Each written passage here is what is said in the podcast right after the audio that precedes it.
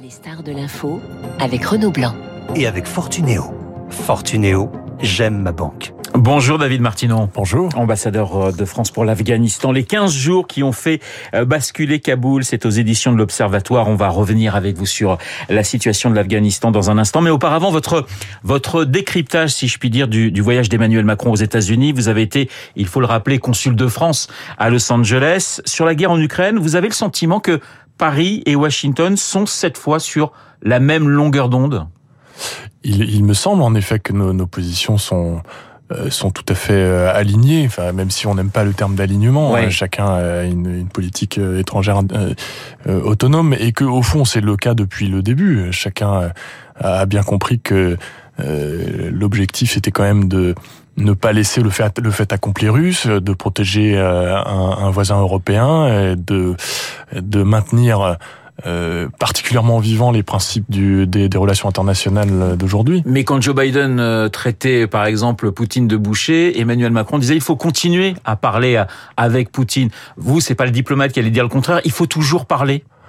C'est indispensable, c'est notre métier, c'est notre mission, euh, parce que euh, c'est pas avec euh, nos amis qu'on fait la paix. Ouais. On fait nos amis, on fait la paix avec ceux euh, avec qui on est en conflit. Et donc, bien sûr qu'il faut garder un canal de communication avec avec le président Poutine. On sent bien chez les Européens qu'on a envie de voir les Russes et les Ukrainiens s'asseoir autour d'une d'une même table. Vous avez le sentiment que du côté des Occidentaux, on fait tout de même pression pour essayer, euh, du, du- au moins du côté des Ukrainiens, de euh, d'imaginer des négociations, ce qui semble aujourd'hui euh, assez loin des pensées de, de Volodymyr Zelensky. Non, moi j'ai le sentiment, enfin je m'en tiens à ce que dit le président de la République, car il Ouais. est le seul avec euh, la première ministre et la ministre des Affaires étrangères à avoir autorité à, à- parler sur le sujet. J'ai au contraire le sentiment que on est clair sur le fait que c'est aux Ukrainiens de dire à quel moment et à quelles conditions ils souhaitent euh, euh, parler. On est, euh, on était main dans la main, ça se voyait sur les images entre Joe Biden et Emmanuel Macron sur ce dossier ukrainien. Bon, on sent quand même des frictions du côté de, de l'économie et c'est pas nouveau. C'est vrai que les présidents américains passent, mais il y a toujours un peu ce même message qui est America First. Oui, mais c'est bien le cas de tous les chefs d'État. Euh, Leur Ouais. première responsabilité va à leur euh, à leur peuple et à leurs électeurs. Euh, je, mais je suis frappé par le, caractère parfaitement complet de cette visite. Je trouve qu'il y a beaucoup de sujets qui ont été évoqués. Euh, J'ai regardé ça en spectateur, mais je suis euh, très enthousiaste de voir, par exemple, que le, président de la République s'est intéressé à l'informatique quantique, à l'aventure spatiale, en allant à la NASA avec Kamala Harris, la vice-présidente. Je trouve que tout ça est extrêmement prometteur.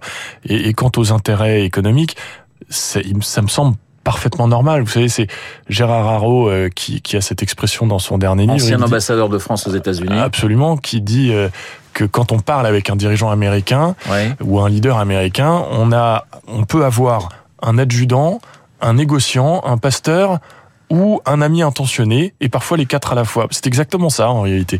Moi j'ai eu la chance d'avoir l'ami intentionné à Kaboul, euh, mais euh, en l'occurrence, il faut aussi savoir qu'on parle à un négociant. Alors justement, vous parliez de, on parle d'un négociant, c'est une jolie formule. Vous parliez de Kaboul à l'instant. Vous avez quitté précipitamment Kaboul le 27 août euh, 2021 après avoir réussi une opération extrêmement délicate, hein, l'exfiltration euh, des ressortissants français mais aussi afghans. C'est 2805 personnes, je crois, Oui. qui ont quitté finalement Kaboul en une dizaine de jours. Vous avez organisé, ça a été très compliqué, vous le racontez euh, dans ce livre, hein, les 15 jours qui ont fait basculer euh, euh, Kaboul. La grande question de l'été 2021, c'était de savoir si les talibans, les nouveaux talibans, étaient différents des anciens, de ceux des- de la fin des années 90. Quelle est votre réponse pour vous, David Martineau? Moi, ma réponse euh, dès avant la chute de Kaboul, c'était de dire euh, non, bien sûr, il n'y a Ouais. pas de talibans modérés. Il y a même, s'il y a des talibans pragmatiques, de toute façon, leur voix ne prévaut pas par rapport à celle de l'émir, l'émir Aïbatullah, qui a une ligne au contraire extrêmement rigide, et que donc euh, tous les tous les projets qui étaient forgés par certains de, de revenir vite à Kaboul, de travailler avec eux, de les éduquer, je cite, euh, sont tombés à l'eau euh, au fil des mois. Les, les mauvaises nouvelles se sont accumulées depuis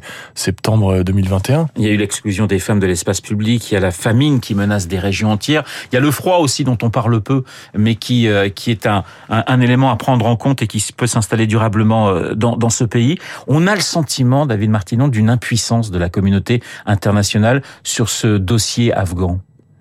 Mais ce qui est sûr, c'est que nous n'allons pas revenir. En force. Ce qui est sûr, c'est que pour le moment, tout réengagement en termes d'aide au développement est conditionné au respect par le régime des talibans des conditions qui ont été fixées par le Conseil de sécurité et qu'aujourd'hui, et depuis le début, aucune de ces conditions n'est remplie.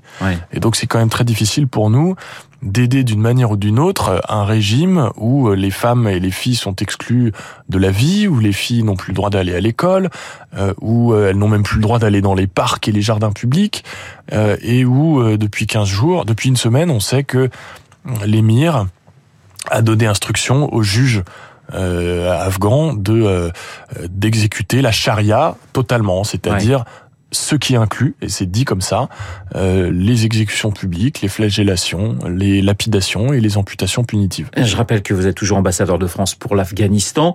Vous avez, vous, des, des contacts justement avec des, des personnalités talibanes ou, ou pas du tout? Alors, nous avons un canal de communication qui est ouvert avec les autorités de fait, les autorités des talibans, parce que c'est indispensable pour leur dire ce que nous attendons euh, d'elles pour euh, éventuellement... Euh, euh, entreprendre un début de réengagement euh, en matière d'aide au développement. Euh, ce n'est pas moi qui suis en charge de cette communication, puisque j'ai été accrédité auprès des autorités de la République islamique d'Afghanistan. Mais oui, nous avons ce canal de communication. À distance, à distance. À distance. Vous avez euh, vécu pendant des mois dans des conditions très particulières. Lorsque vous étiez à, l'ambassade de France à Kaboul, vous avez appris à sortir, et vous le racontez dans votre livre, hein, les 15 jours qui ont fait basculer Kaboul, à sortir très rapidement de, de votre voiture blindée en, en, cas de en cas d'attaque. Vous dormiez avec vos chaussures, je crois, près de votre lit, parce que là aussi, il pouvait y avoir des attaques la nuit. C'est une vie assez étonnante pour un pour un ambassadeur. Quelle image vous conservez de, de ce pays? Beaucoup d'images assez sombres, hein, bien sûr, euh, mais je, je l'image la plus douce, la plus joyeuse que je garderai, la plus prometteuse, c'était quand même quand je me déplaçais dans le pays, puisque j'y arrivais, puisque j'avais j'étais, j'avais une très bonne escorte de la police française. Euh, c'est l'image des jeunes filles qui allaient à l'école le matin, ou qui en revenaient, qui étaient dans leur dans leur uniforme euh, très digne, très sérieuse. Euh, les petits garçons faisaient les idiots, comme tous les petits garçons, mais les, les petites filles savaient que, comme si elles savaient que pour elles c'était très important. Voilà. Et ça c'est fini aujourd'hui. Alors, jusqu'à 12 ans, c'est, elles peuvent encore, mais dès qu'elles sont jugées pubères, elles ne sont plus, euh, elles n'ont plus le droit d'aller à l'école. Et j'ajoute que c'est, malheureusement, nous risquons d'avoir de, de mauvaises nouvelles dans les semaines qui viennent. Euh, qui ne seront pas forcément annoncés publiquement, mais nous avons c'est-à-dire ben, c'est-à-dire nous avons beaucoup de doutes sur le fait que les, les femmes puissent continuer à aller à l'université. Ouais.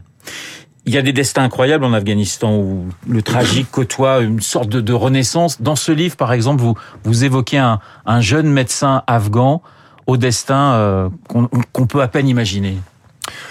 Oui, le docteur Bina, qui, était le, le Zidane de l'équipe de foot euh, nationale afghane et qui était en même temps euh, étudiant en médecine et qui est devenu, euh, grâce à la coopération française, un, un, très très bon chirurgien cardiaque et qui effectivement a vécu l'arrivée des talibans en 1996 à Kaboul. Il était d'ailleurs en train d'opérer et les talibans l'ont fait sortir du bloc à coup de crosse. Euh, bien qu'il leur ait expliqué que s'il sortait, le patient allait mourir. Euh, et le patient est mort. Lui, ils l'ont mis en prison. Ils lui ont réappris à prier. Et, voilà. Et il a vécu sa deuxième chute de Kaboul, puisque nous avons nous l'avons évacué également le, le 15 août 2021. C'est, c'est, euh, je sais pas si on peut parler de fierté, mais c'est quand même une opération qui a été extrêmement difficile. cette exfiltration, c'est une fierté quand même pour vous d'être arrivé à faire sortir 2805 personnes de l'ambassade des Français, mais pas simplement, puisque vous aviez ouvert les grilles euh, de l'ambassade à des Afghans qui étaient juste devant cette ambassade. Voilà, il y a quand même l'idée que vous avez fait votre devoir et plutôt bien sur cette euh, opération qui était très très très délicate. Alors c'est vrai que ça peut paraître inapproprié de dire qu'on est fier dans des circonstances pareilles où, où, la vie de tant de gens a été a été brisée. Ce dont je suis, je me dis que il n'y a pas grand chose qu'on aurait pu faire de plus, de plus ou de mieux.